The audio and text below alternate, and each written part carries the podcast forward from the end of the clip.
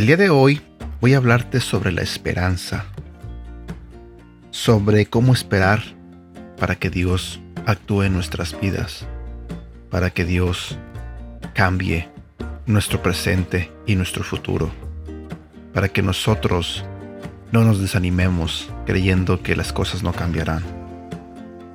Más bien para que nosotros tengamos esa esperanza de que hay un Dios a quien nosotros le importamos.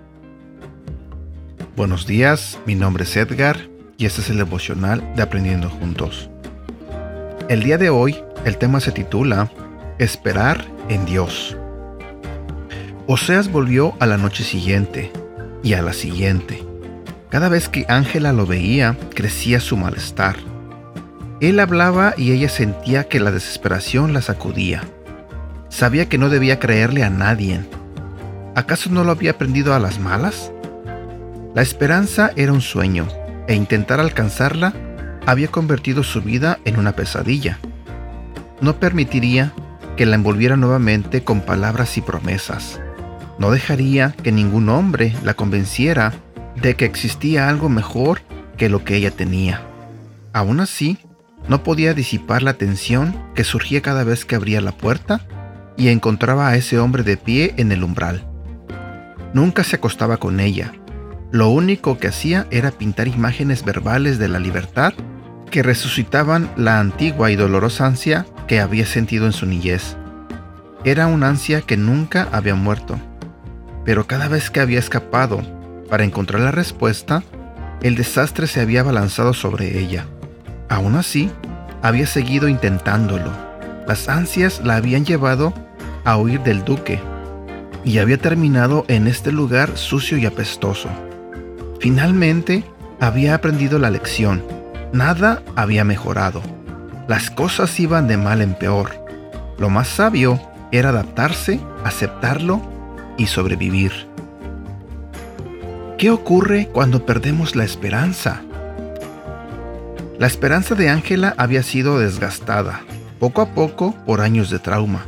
Ramón, el duque, Juancito, las otras dos prostitutas que le dieron una paliza en su camarote, los hombres que aparecían noche tras noche, una desilusión tras otra, una persona tras otra que la decepcionaban sin que les importara su bienestar.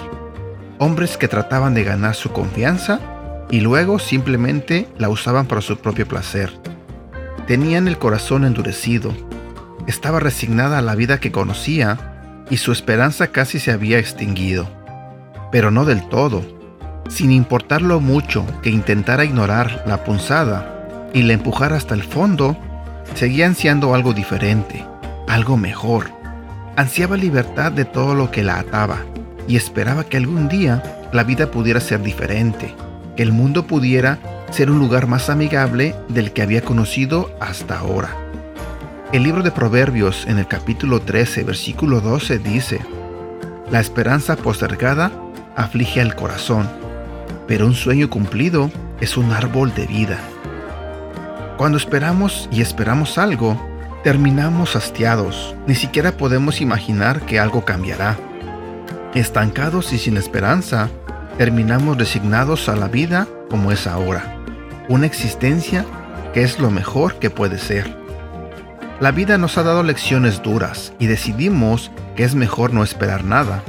Al menos de esa manera no nos desolucionaremos más, pero la chispa de esperanza dentro de nosotros no se extingue del todo. La esperanza es un regalo que Dios nos da incluso en las circunstancias más extremas un susurro en nuestro interior que dice, esto no es todo lo que hay, y el Espíritu Santo mantiene viva esa chispa de esperanza. El Salmo 146, versículo 3 al 6 dice, No pongan su confianza en los poderosos. No está allí la ayuda para ustedes. Ellos al dar su último suspiro vuelven al polvo, y todos sus planes mueren con ellos.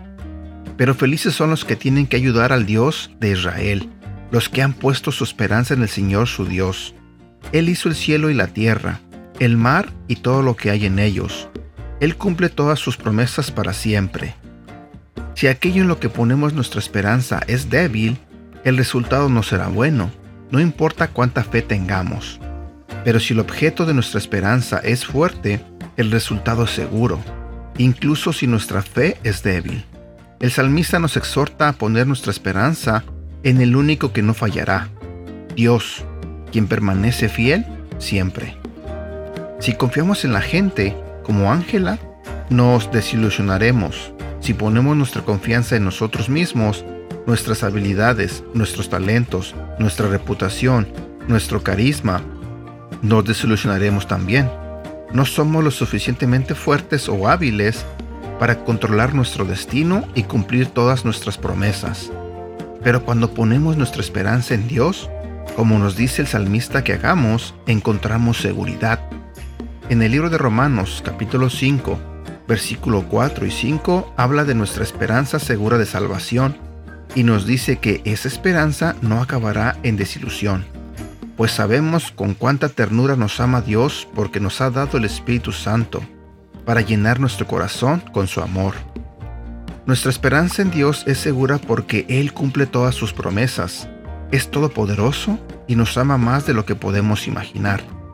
Cuando esté convencido de que la vida no puede mejorar, que está estancado para siempre en el remordimiento, en sus duras circunstancias, en su sufrimiento, recuerde que incluso si su fe es débil, Dios, el objeto de su fe y su esperanza, es seguro. Pregunta para reflexionar. ¿Qué área de tu vida te hace sentirte más desesperanzado? Dedica un momento para hablar con Dios acerca de eso. ¿Cómo puedes aferrarte a una esperanza que no te desilusionará? Y bueno, espero que tengas un bonito día. Cuídate mucho, ¿sale? Hasta pronto.